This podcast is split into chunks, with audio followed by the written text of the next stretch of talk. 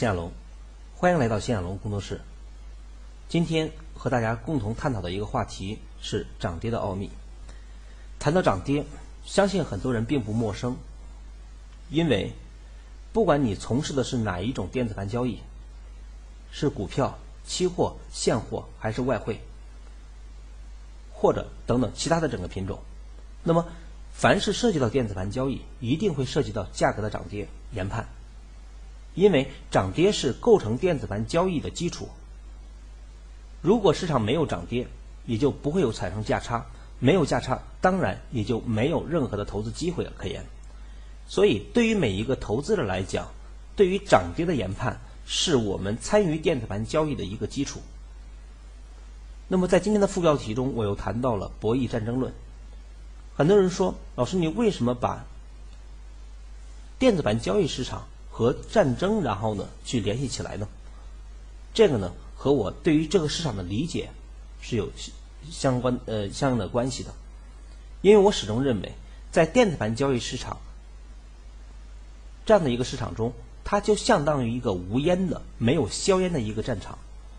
那么，对于一个没有硝烟的战场来讲，那么每一个人、每一个参与者要想在这个战争中取胜的话，那么你就需要的不仅仅是战术问题，不是说你有一把枪就可以，枪中有子弹就可以，或者你会打枪就可以，而且还需要有战略的整个布局，然后战术的整个的安排，最终最后才是你干嘛？如何去打枪？如何用？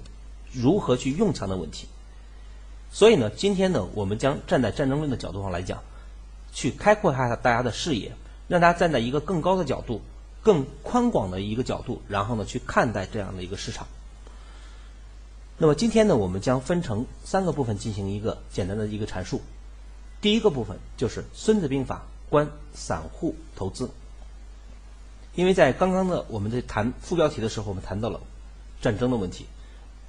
那么在战争上来讲，在无数的战争理论中，《孙子兵法》可谓是啊一个经典，或者经典中的经典。孙子兵法对于整个在战场上的一些战略和战术的整个布局方面，可以说虽然字数不多，但是阐述的极为精确。那么今天呢，我们将由孙子兵法，然后呢起头，然后呢进行我们接下来的整个谈啊谈的问题。从孙孙子兵法中，我们去看一下我们在散户投资中我们有哪些得与失，以及我们需要去改变的地方。从思维上来讲呢，打开。一个真正的一个更大的一个方向啊，就打开我们的思路。第二个方面，我们将谈一下节奏中的一些攻防转换啊。第三个方面就是战机出现时我们在做什么。那么好，首先我们先看第一部分，在《孙子兵法》中呢，可以说呢我读了很多遍，但是对我印象最深的，可以说呢就是在纪篇中有这样的一段话，是我记忆深刻的。这段话里是这样去描述的，我给大家去简单去读一下。他这样说：“兵者，诡道也。故能而示之不能，用而示之不用，近而示之远，远而示之近，利而诱之，乱而取之，时而备之，强而避之，怒而挠之，卑而骄之，失而劳之，轻而离之，攻其无备，出其不意。此兵家之胜，不可先传也。”还有另外的一段话是这样说的，叫“夫未战而妙算胜者，得算多也；未战而妙算不胜者，得算少也。多算胜少少算，而况于无算乎？吾以此观之，胜负见矣。”这段话的意思是什么呢？它的意思在于说，兵者诡道也，用兵之道在于千变万化，出其不意。所以，能好像看起来不能，用好像看起来不用，近好像看起来远，远好像看起来近。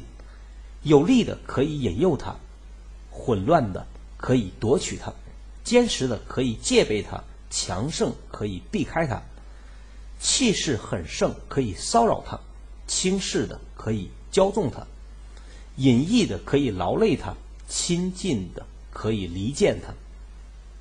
攻他无备处，出击在他不留意时，如此制胜方案，不可事先传出去也。其实，在这一段话中，我们能够去感受到，我也希望大家能够去反复去听。当你去和整个交易市场去联系的时候，当你去在读这一段话，脑子去浮现出价格的整个变化的时候，特别是你对于市场的了解越来越深刻的时候，你越能够理解这一句话中它在我们交易中所起到的作用。它似乎我很我每一次读取这段话，每一次再去整个想起这一段话的时候，我都能想到在节奏变化中，然后呢？对于市场的每一个涨跌，你会发现它的每一次涨跌并不是无序的，而是那么整个有理有据。它的每一个地方来讲的涨跌似乎都是命中注定的，只是那一个注定的东西，你能不能通过你的交易系统和交易方法而提前发现，这就需要一种能力。那么在后面的一段话里边，他又谈到了妙算的问题。其实妙算是什么呢？在我们交易中就是一种计划，在战争中它是一种策略，是一种战略。那么妙算在从战略到战术的演变这个过程中，它你是否能够完备？因为你的你的真正的计划的完备性，决定了你未来或者你的盈利是不是可持续性的，是不是稳定性的。这也是整个《孙子兵法》中，然后呢所描描述的一个很重要的一点。那么这段话，我希望大家在后期的学习中，包括对于你前期的过程里面，能够去反复的去诵读，反复的去和交易去理解，你似乎就可以去慢慢去理解这个市场的一种变化。那么多了我就不去讲了。那么好，金融市场它其实就像一个战场一样，在这个战场里边，战场的对双方是什么？我们说。如果说市场，我们把平台，比如股票市场、上交所、深交所，我们把它称为一种平台，平台我们把它称为市场。那么市场它包括我们说现货市场里边，像国际现货市场，比如纽交所也好，伦敦交易所也好，包括我们国内的像上海黄金交易所也好，包括我们说像国内的平台中，然后呢天津交易所也好，还有整个深圳啊就是那个月桂也也好等等。就这些交易所，大大小小的交易所，我们都把它称为一种平台。这种平台，我们如果把它比喻成市场的话，那么这些平台、这些市场，他们在做什么事情呢？他们其实多数来讲，只是坐山观虎斗而已。他们所充当的角色是一种坐山观虎斗的一种角色。他们从中，然后呢，你们打得越来越好没关系，打得越热闹也好，参与交易的人越多也好，但是我只收取我的手续费就可以了。其实它就相当于一种，它就是一种平台，这就是我们说的市市场。那么好，真正的这个市场博弈的是谁呢？我们说是主力和散户。在这个市场来讲，很多人说主力到底在哪里？其实主力它是一个我对于整个里边参与投资的资金较大的一部分人或者一部分机构的一个统称，我称为主力。另外一部分是散户，就是资金相对较小。而且他们之间并没有真正的统一的一种策略或者战术，那么我们把它称统称为散户。那么在这个市场上来讲，参与这个平台的整个交易来讲，就是一方主力，一方散户。在这主力的不同在于，他们有明确的策略，不管是有一个分析师、两个分析师，那么当有整个一个机构，他们有统一的战略。制定好以后，那么好，他们的操盘手他们都会按照按照他们原既定的计划进行执行，所以他们有了统一性和整个里面很强的战斗力。那么散户之所以散，是因为什么呢？是因为他们的意见不统一，他们的看法不一样，他们所学习的东西不一样，而且又没有一个统一的方法把他们能够去聚集到一块儿。那么这个时候来讲呢，所以我们把它称为一种散户。这个市场来讲，我们从概念的角度上来讲。我们大的分类，其实我们分成主力和散户两个类，在这两个之间，主力和散户之间，在这样的一个零和游戏中，那么我们到底是主力挣散户的钱，还是散户挣主力的钱？其实这个时候来呢，有一个决定性因素在于妙算者胜，无妙算者败。也就是说，如果这个市场是没有问题的，如果这个市场的平台，市场所提供的平台是公平的。那么好，对于主力和散户之间谁能挣钱的问题，谁能胜，谁能最后留存下来，谁能生存下来，那么最终是靠本事吃饭的。这个本事就是你有没有自己的整个的体系和方法，你有没有一个真正的高概率的整个胜算体系，其实是最终谁来谁能够胜算的一个点。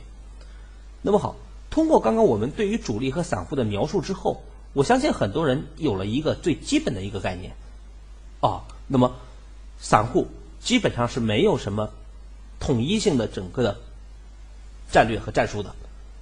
那么，所以呢，散户要想去盈利的话是很难的。主力上来讲，从这一点出发上来讲，从妙算者胜，无妙算者败的角度上来讲，也就是说，从战略和战术角度上来讲，那么主力就天生具备了一种。在这个市场可以长期生存的一种条件，散户就成为了一种弱势群体。那么好，对于我们的散户投资者，你要想在这个市场去获胜，那么你需要怎么办？我们无法让所有的散户都统一起来。那么这个时候，那么就要看散户中的你是不是想去从散户中脱离出来。虽然你的资金达不到主力，但是你能不能去像主力一样去思考，像主力一样有？策略和战术，然后呢进行整个指导自己的操作，那么成为百分之八十散户中的百分之二十，甚至百分之十或者百分之五，这也就是我说的散户精英，就是你能不能从，并不是说所有的散户最终都是败的。我所在十多年的整个交易中，然后呢也有很多的朋友，那么这些散户朋友里面，他们依然做得很好，是因为什么？因为他们不同于整个散户中的想法。他们虽然没有主力的资金，但是他们可以像主力一样思考，他们可以去整个里面不断的去完善自己的交易方法和交易体系，让自己的能力不断的靠近主力。这样，他们同样可以去稳定性的收入，去真正的成为散户中的散户精英。其实这是一个可以做到的事情，就看你想不想。所以我们每一个人呢需要去注意这个点。当我们明白这一点以后。那么好，我们接下来去谈节奏中的攻防转换。为什么会谈攻防转换？因为刚刚我们前面提提到过，对于整个战争上来讲，有攻就有防，有防就有攻。如果只攻不防，那么一旦遇到强敌，那么将会把后路给断掉。那么这是一个极其危险的一件事情。如果只防不攻，往往会使你处于一种被动状态。所以，只要是在整个战争中，攻防的转换可以说是运用极其常见的。那么在我们的交易中也同样如此。你只买不卖不行，只卖不买不行，只买没有防守不行。他们之间是相辅相成的。那么好，每一次进攻我们要求有章可循，也就是说，你的每一次买进。买进之前，你就一定是有章可循的。你的每一个买点一定是有来源的，因为你的每一次买点，如果一旦买不好的话，那么好，你的防守不可防，你的整个进攻也同样是处于一种被动状态。前面我们谈过一个非常重要的观点，我们说，我曾经给大家让大家去排序，我说买、卖、止损三者谁更重要？最终我。我相信很多人在以往的整个的想象中，那么会认为有一句话是这样说的，叫“会买的是徒弟，会卖的是师傅，会止损的是祖师爷”。在这一句话里边，我当时做了一个批判。为什么这样去讲？因为那句话里边，他把止损放到了第一位，然后把卖点放到了第二位，然后把买点放到第三位。但是在实际的整个交易过程中，我们发现，买点往往起到了决定性作用。就像有一句话说，叫“好的买点是成功的一半”，但是在那一节课中，我去阐述了一个非常重要的观点，叫“好的买点是是成功的三分之二，甚至更多”。因为什么？因为在一个趋势运行中，比如你知道是上升趋势，回调买进，好，你的买点不好，你的止损就设，因为买点直接和止损有关系。如果你买到这儿，价格跌到这儿，你的止损放到这儿的话，那么好，你止损完你就上去。所以你的买点不好是不行的，买点要求你买的更好，因为你的买点买的好了，你的止损才会更好，不至于被扫损。你的买点买的好了，你的空间、你的同样的上涨空间的情况下来讲，你的在这儿买和在这儿买，你的同样的上涨空间，你的盈利空间是不同的。所以我说，在那一节课强调的，好的买点是成功的三分之二甚至更多，后边才会有防守，甚至整个里面进攻或者说那个空间的问题。那么好，每一次的买点，每一次买，如果我们把它比喻成进攻的话，那么好，每一次进攻，你是否每一次在买卖之前，你是否真正的有章可循？要想在真正的交易中做到有章可循，那么好，你就需要干什么？需要建立自己的制胜方略。也就是我说的交易模型。每一个投资者，不管你运用什么方法，你只要这个方法是有一个较高的准确率的话，那么好，我都可以把它称为一种交易模型，一个好的交易模型。模型不一定你非要去完全模仿别人，只要你这个方法是可行的，是占有了百分之七十甚至百分之八十以上的准确率的话，那么好，这个交易模型就是可取的，就是可取的。我们学习。当你有了交易模型以后，我们还有必要学习吗？当然有。我们有我们在学习干什么？当你有了交易模型以后，你在学习的过程中就是不断的去完善它的过程。因为每个人对于市场的看法不同，每一个人所使用的方法不同，它都有优点和缺点。那么在你的不断学习中，是在不断的去吸取别人的整个长处，然后去完善自己的劣处，然后使自己的整个体系更加完善，更加不断的优化。这是整个我们学习的一个目的。很多人说我没有交易模型，没有交易模型，你更应该学习，因为你只有在不断的学习中，先从建立模型，然后再完善模型开始。如果连建立都没有，那么好，更谈不上完善。所以建立自己的模型，这是很重要的。前面其实，如果你听过我们在工作室中的很多那很多课程，你都听过的话，那么我相信，其实你应该前面我已经帮大家建立了一定的模型。比如模型的最基础的来讲，我们讲到的趋势模雏形，趋势雏形来讲就是上涨下跌反弹上涨，一旦突破临近低点高点的一点三八二，这代表一个上升雏形的形成，这是一个高概率模型，是一个高概率模型，我没有说是百分之百的模型。当这个模型一旦建立以后，那么好，它就有了回调更多的高概率的机会。那么回调在哪儿更多的问题？那么其实我们谈到了第一个是。从黄金分割的角度上来讲，它有两个买点。第一个买点是整个低点高点的零点三八二，这是一个机会，这是一个可能产生机会的地方。还有一个零点六幺八的位置是一个可能产生的机会的地方。那么，如果通这是一个黄金分割的角度，如果从节奏的角度上来讲，那么它有了节奏线，它有了方块点。那么好，这些区域中一旦整个密集的话，那么往往区域中所形成的整个转向概率就会极高。那么好，我们在它就有了一个什么呢？当我们建立一个最基础的模型的时候，那么我们就有了什么？我们就有了一个非常关键的地地方，有了一个真正的可参考的，我们哪个地方我们该跟多，哪个该跟空的一个最基本的研判方式。而且我们说六幺八的位置和整个在前期的整个第一个阶段中，六幺八的位置和节奏线又会比较近，所以为什么六幺八和七六四区域中形成反向的概率会极高？这个概率往往是一个稳定性的跟单区域，这是一个区域。零点三八二的位置来讲呢，这个地方往往为一个激进跟单区域，但这个地方跟与不跟，它还涉及一个问题，就是它是否止跌问题。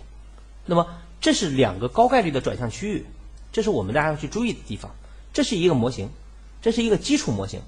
如果我通过学习以后不断的去完善，然后呢，你可以把这个模型再进行整个完善，或者说从买点上我更加精准，然后呢，从防守上来讲更加精确。那么好，这个方向其实就是我们所建立的一个事情。那么好，每一次的防守又有有法可依，就当你建立了模型以后，就可以产生了有法可依的问题，就你就知道了我的每一个买点，我买为什么买，卖为什么卖，持有为什么持有，而不像我们很多投资者来讲，在真正的时候买的时候不知道为什么买，卖的时候不知道为什么卖，挣的时候不知道怎么挣的，亏的时候更是一塌糊涂。所以我们很多投资者来讲，其实，在交易中最大的一个问题在于什么？就是因为挣不知道怎么挣的，亏不知道怎么亏的，所以你才会挣了以后，干嘛呢？你才会狂妄自大，你才会去信心膨胀，然后不断的加仓，不断的加仓，然后呢，导致一次性亏损，把全部的亏盈利全部亏回去，还会连本带利。你就是因为不知道怎么亏的，所以你才会不断的去想着扭亏为盈，然后呢，急于扭亏，这种状态才会不断的加仓补仓，然后呢，到最终血本无归。所以，所有的来源其实来源于交易模型，来源于你自己的整个交易方法，这是一个非常重要的一点。所以，每一次的防守是否有法可依，就需要去建立你的防守体系。这个防守体系其实和交易模型它们之间统称为一个什么呢？交易体系或者交易方法。这个方法的整个运用很难吗？其实我认为并不是特别难。难在哪儿呢？难在我们每一个人上来讲的，就是缺乏一种信心，缺乏一个你单点极致，朝着一个点位置里边不断的去努力的一个点。那么好，我们就简单谈一个整个简单的模型。我们前面去说过，一个模型里边你会发现，比如当一个图表价格的这个研究来讲，就是一个最简单的图表。简单的图表简单在哪儿呢？当我们看到这样的一个模型以后，我们会发现价格的整个走势上。比如，当我们拉了以后，我们看到这样一个模型。当我们看到这样一个模型以后，你能够想到什么？我们前期所学过的，好，模型的整个里面最基本的，比如下反下破一点三八二，好，反弹有空单，反弹在哪有空单呢？反弹的有空单的地方，好，高点定的节奏线的位置有空单，低点高高点低点之间零点六幺八七六四的位置有空单。好高点不过有空单，这是一个最基本模型。那么好，当这个基本模型形成以后，那么好，我们知道了这个地方下跌，好，高点低点的一点三八二的位置里边一定破了。比如我们打开黄金分割以后，高点低点的一点三八二，正是一点三八二，这个低点破了，破了以后证明什么呢？证明整个区域中，在这个下跌反弹下跌过程中，这个地方它是有反弹，一定是有空单的。在这个高点过来之前，在它反弹过程中，这个高点过之前一定是有空单的。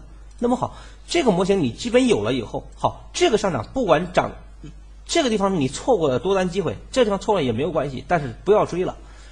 然后呢，你只需要去看一件事情，高点到低点的位置里边，那么我们就知道了。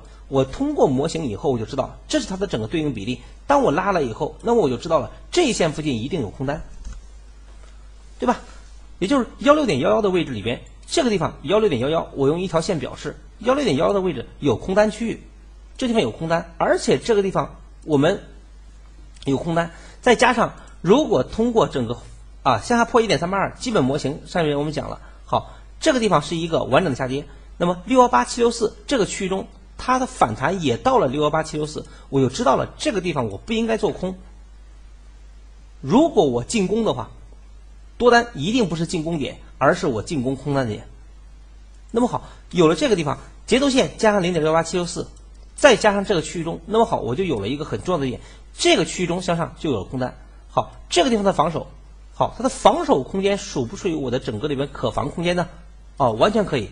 这个地方的幺六点零七，这个地方幺六点二五，它中间所差的地地方也就是四十个点。按照国内的盘来讲呢，就四十个点，四十个点的话，我。我如果你想四十个点不在我的可控范围之内，好，我先跟一部分，如果再涨再跟，我止损统一止损都是这个高点，是吧？好，这就是我有了一个点，所以我跟空单我就跟进了空单，我一次空单两次空单我跟进，只要这个高点不过，止损我设好了，你这个地方不管怎么盘，我这个区域中就是我的跟空区域，那么好，这我的利润不就有了吗？那么好，而且。在这个区中，如果你进一步去学习的话，我又知道了价格的下跌反弹下跌，这个地方改变了这个节奏线，证明什么呀？高点没有过，改变节奏，所以向下为诱空。那么向下诱空的整个目标无非就两个目标：我跟进空单以后，我在这个区域中跟进空单，止损不破，我持有空单，持有空单以后，我向上的目标看到哪儿了？第一个目标，整个区域中好零点六幺八七六四，那么我最低先看到幺五点七六附近。第一目标会看到幺五点八四和幺六五点七六，那么好，从这个区域中，从幺六点幺零到幺六点幺七这个区域跟入了空单，到这个区域中，完全幺五点九幺和八四这个呃幺五点八四到七六这个区域就是我的空单第一止盈区域，是吧？因为这个区域中我又知道了，这个区域中看有没有明显的止跌，如果有止跌，我空单全部出局，反向多单；如果没有止跌，那么好，没有明显止跌，我就整个里边去持有空单底仓。那么好，这就有了。我如果进步学习以后，我们知道了这个反弹比例大于它，所以这个地方是一个向上牵引点，所以这个地方又是什么呀？这个地方是我未来整个过程中要必然要去整个这个高点要必然要过的，所以向下的整个走势过程中，我价格走到这个区域以后，那么好，大家看价格到这个地方，为什么这个地方就开始反弹呢？因为从高点到低点的位置里边，它就达到零点六幺八和七六四区域中。那么好，我这个地方做一次空单，即使后边再下跌，但是我这一波空单我就整个了结了。那么当价格里边，如果你还学习过其他的方面的话，那么好，这个区域里边呢整个下跌反弹，这个是没破一点三八二，这是下跌反弹下跌。好，这个地方突破了高点以后，这个区域中又是一个短线空单，哪怕至少是一个短线空单位置，对吧？空单位置，当它整个形成以后，这又是一次空单点。当空单点以后，但是我知道这地方有向上牵引，这个位置里边是什么呢？这个位置是一个什么？这个位置是一个诱空阶段，所以我一旦靠近六幺幺八附近以下的话，我不再抢空单，我等待多单机会。那么多单点有两个，六幺八位置没有启动，低点附近还有一点三八二这个区中启动。那么好，它一旦整个止跌的话，这个区中我就明显的就知道了一件事情，价格的整个变化上来讲。就形成了整个相应的一个变化，比如我们看这个位置，价格上回上回，这个点改变节奏了吗？没有改变节奏，它恰恰整个区域中，我们看，因为诱空一旦结束，价格的整个上涨，它又形成了这样的一个区域。比如我们看这个地方，我们看它的回调，回调到哪儿？这个地方是整个最后一根线，当我们拉开以后，我们不管它怎么着，这个线在没有破之前，如果没有打到。必创新高，如果整个打到的话，那么它也至少有多单，所以回调靠近这一线跟进多单就行了嘛。这线跟进多单，那么这一波有了，那么我的整体的方向我看到哪儿呢？看到这个高点以上，这个高点以上还有这个高点的压制，所以我们就有了这一天的整个压制。这就是一个很重要的点，就是我的模型就很清晰了。当价格整个形成这样的一个区域以后，那么牵引已经完成了。下一个高点，这个高点区域中，那么我要去注意的问题在于什么？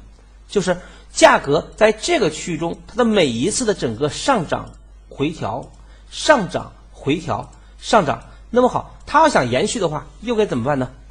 要想延续，我们知道上面有一个压力，这个压力能不能突破是至关重要的。如果到这个地方我进攻，我一定不会进攻多单。它如果想进攻多单的话，我一定具备一个条件，就是低点到高点的一点三八二的位置。这个地方必须过，那么好，很多人说这个区域中，那么这个地方就会面临一个进攻与防守问题。好，这个地方是压力，这地方是一点三八二，那么我们要考虑，如果突破一点三八二，好，回调多单，这一线突破没问题。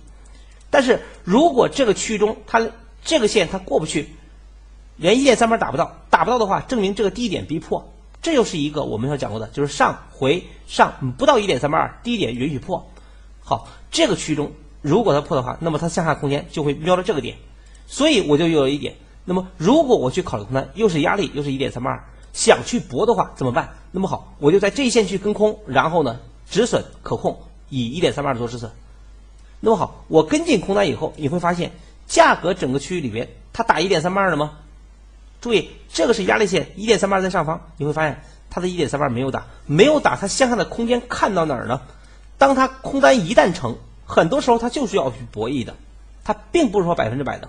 那么好，它向下博弈的整个的低点，那么我们要去看这个位置里边低点到这个位置来讲，这是一次进攻点，这个线在这儿。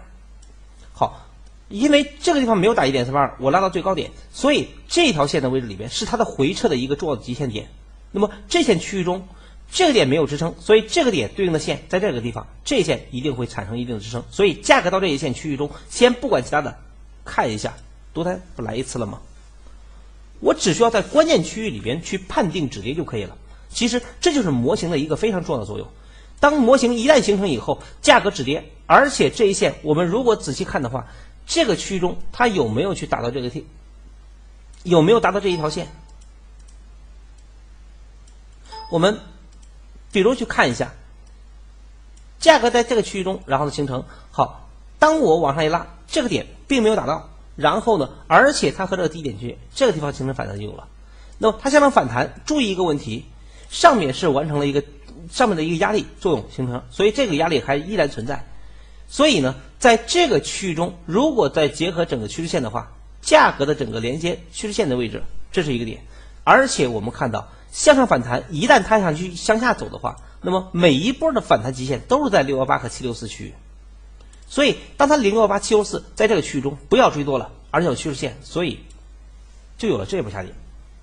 所以我们会发现一个很重要的、很有趣的一个现象在于什么？就是我们的模型，你的在交易中来讲，在交易中一个最重要的模型在于什么？模型就在于它让你的每一个方法有章可循，每一个进攻有章可循，每一个防守有法可依。所以大家需要去在对模型的整个建立上来讲，要反复用。那么好，当我们有了模型以后，战机出现的时候，我们在做什么？战机出现的时候，其实往往多数情况下只是在瞬间，特别是在左侧的这个交易中，然后呢打第一次的最好压，最好的买点往往只在瞬间出现，第二次就需要有胆量了。就像我们在节奏线上，第一次打往往是最好的机会，一旦第一次机会做好以后，第二次你就不要想再去靠近那么多。什么意思呢？下反下，比如它的节奏线在这一线区域中，一旦价格第一次靠近以后，如果它转头下来，好，第二次再反弹，往往这个点过不去。如果过了，反而想摸它；如果不想摸，那么好，你就不能。如果第一次你以这个高点做止损，第二次往往就是以这个高点或者以节奏线做止损往下做了，这就是往往最好的一个点。所以要去需要去解决的问题就在这。那么好，当建立模型以后，需要做四个方面，叫做望闻问切。什么意思呢？望望什么？望方向、望阻力和望周期。当你的模型建立以后，模型的不断的熟悉、熟悉、熟悉以后，你当打开一个图形以后，你就马上就可以去看出来，哦，现在市场应该怎么办？比如我们随便拉一下，当市场走到这个地方的时候，那么好，我就马上我就知道一件事情，哦，现在的市场来讲呢，这个低点。在这个位置来讲，所以这个区域中产生反弹的概率极高。那么在小周期里边，我就可以找买点更多。但是从这个下行走势里边，它又是一个反弹。那么好，它的反弹极限在哪儿呢？反弹的极限从高点的位置里边，我拉接连接整个最高点的位置，这是一个区域。好，我又可以看到价格从临近的一次区域中，如果它的反弹还想有创新低的话，那么好，这个点所对应的反弹节奏，它是不应该摸到的。也就是说，未来的整个区域中，这一线区域中将是一个重要的做空区域。所以我们看到，价格在一旦靠近这一线区域中，为什么在这个区域中就形成转折？你就很清晰知道哪个地方是什么样的，哪个地方我该重点做，哪个地方我该清仓做，哪个地方我该放弃。这就是整个望闻问切的问题，望方向、望阻力和望周期，这就是我们说叫熟能生巧的问题。并不是说我讲的多复杂，并不是我讲的整个里边那老师多厉害，不是这样的，因为你也可以做到，其实就是熟练。你之所以你学了那么长时间没有去达成一个好的结果，是因为什么？是因为你没有去真正做到单点极致，朝着一个方向一直努力去做。你是什么都学，但是什么都不精，什么都不会。第二个方面叫闻闻消息，在现货市场里边，其实很多时候来讲，特别是国际市场啊，不管是现货还是外汇。这个市场来讲，包括期货来讲，那么消息的作用依然还是比较重要的，但是它并不是改变方向。闻消息干什么？而是看消息。当技术我分析完以后，比如那个地方为一个压力，那么好，在那个区域中，消息是什么样的，往往有助于你的对于技术的判断，而不是按照消息去移按照消息去方向去做。原先我们去讲过啊，消息与技术的配合啊，技术统一的问题，那么永远是技术为先，消息做配合。闻闻消息，它是配合这一方面的。问问什么？问防守空间和问止盈空间。如果你说这个点具备买点，但是我的空间很小，那么好，那个时候不可以。所以它每一次的问来讲呢，就必须是你的买点和空间具备一定的距离，这个时候才能够去整个下手。所以空间上来讲，那么判定它还是从模型上来讲来找找结找结论。切是什么？切中要害。切中要害，一旦进入优势区，进入我们的高概率区域，下手就可以了，执行就可以了。那个时候不需要你再多想什么，因为刚我们说了一个好的机会往往只在瞬间出现，一旦那个机会错过以后，你将错失了更多的机会，你将会等很长时间。所以呢，这也是我们所谈到的。所以在今天的整个课程里边，我就谈到这几个方面的内容。我希望今天的整个课程里边，通过战争论的角度上来讲，我们给大家去谈到了整个市场的一个变化，以及整个涨跌之间博弈论，从战争的角度上来讲去看待市场。那么，希望能够对大家有一定的整个帮助，好吧？